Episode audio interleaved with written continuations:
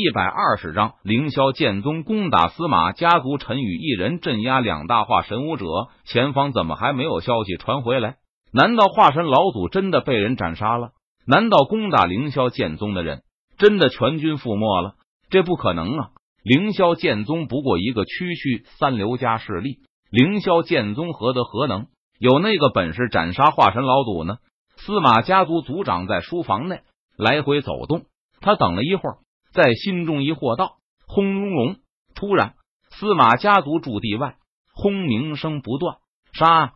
覆灭司马家族，让司马家族血债血偿。一时间，司马家族驻地上空杀喊声不断。来人，怎么回事？司马家族族长闻言，他顿时震惊道：“族长，不好了！外面有人杀进来了！”司马家族的护卫冲了进来，慌张道：“什么？这不可能！是谁吃了雄心豹子胆，敢攻打我司马家族？不想活了是吗？”司马家族族长闻言，他不禁诧异道：“族长，对方好像是台府凌霄剑宗的人。”司马家族的护卫不敢怠慢。他解释道：“台府凌霄剑宗的人，这更加不可能了。化神老祖亲自带人攻打凌霄剑宗，凌霄剑宗怎么还可能派人来攻打司马家族？难道刚才那个消息是真的？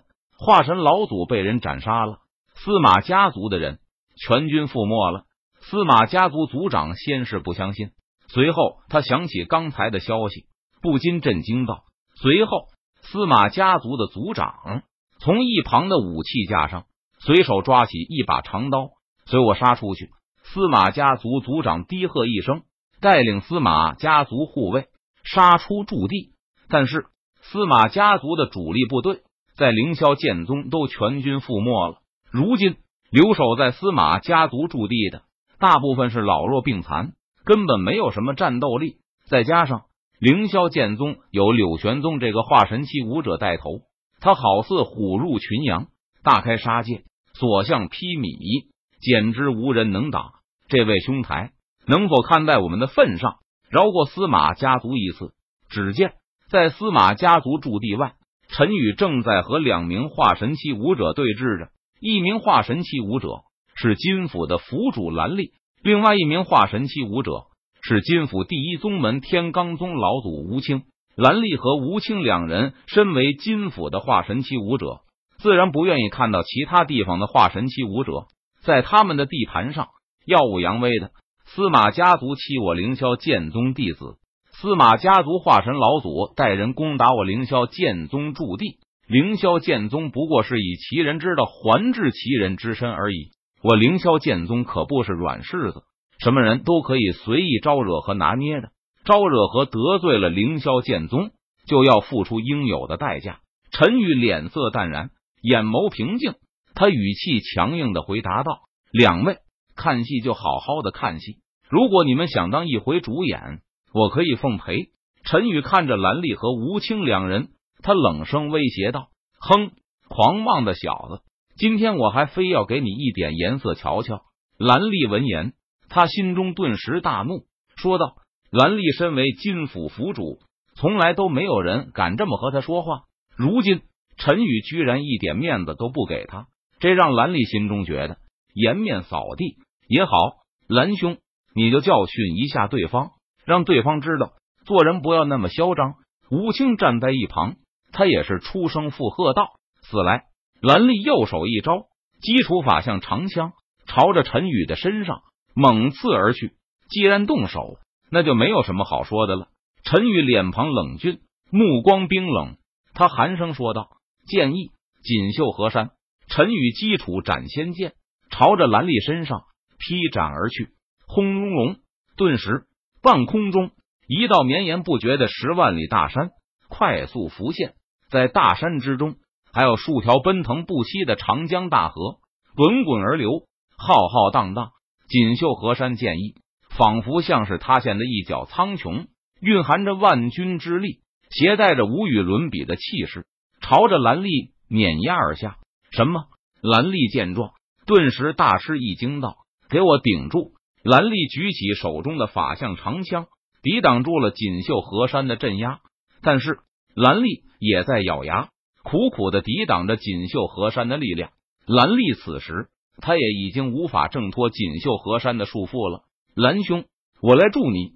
一旁吴青看到这一幕，他立即出手道：“给我碎！”吴青祭出法相大锤，朝着锦绣河山上猛砸而去。轰隆！法相大锤横空而过，恐怖的力量仿佛震动虚空。陈宇自然不能让吴青的想法坐实，他手中斩仙剑再次挥动，剑意海上生明月。陈宇轻喝一声，他再次施展了另外一种剑意。轰！只见陈宇背后浮现出一片碧蓝色的汪洋大海，一轮明月从汪洋大海中冉冉升起，倾洒了丝丝缕缕的月华。这些月华每一缕仿佛都有万钧之重。倾洒在吴青的身上，几乎将吴青的身体都给压弯了。这这是什么东西？吴青脸色微变，他手中的法相大锤在月华的照耀下，仿佛重若万钧，根本提不起来。这不可能，他一个人居然能把我们同时镇压，他的实力怎么会这么强？蓝丽和吴青两人心中都感到无比的震惊，一人独自镇压两大化神期武者。无论是在台府还是金府，这种事情几乎都没有发生过。除非对方是合体期的强者，那么来多少化神期武者都不够看的，可以随手镇压。但是陈宇身上散发出来的气息，明明只是化神期武者啊！对方究竟是凭什么能够将他们两人镇压的呢？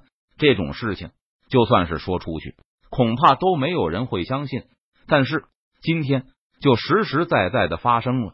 不远处，许多武者在围观，他们都看到了这一幕，不由得议论纷纷道：“蓝丽和吴青两人此刻连死的心都有了。他们相信今天的事情很快就会传遍台府、金府乃至整个江南郡。到时候，他们被人镇压的消息会成为江南郡武者闲茶淡饭后的谈资。”兰丽和吴清两人觉得颜面扫地。简直丢脸死了！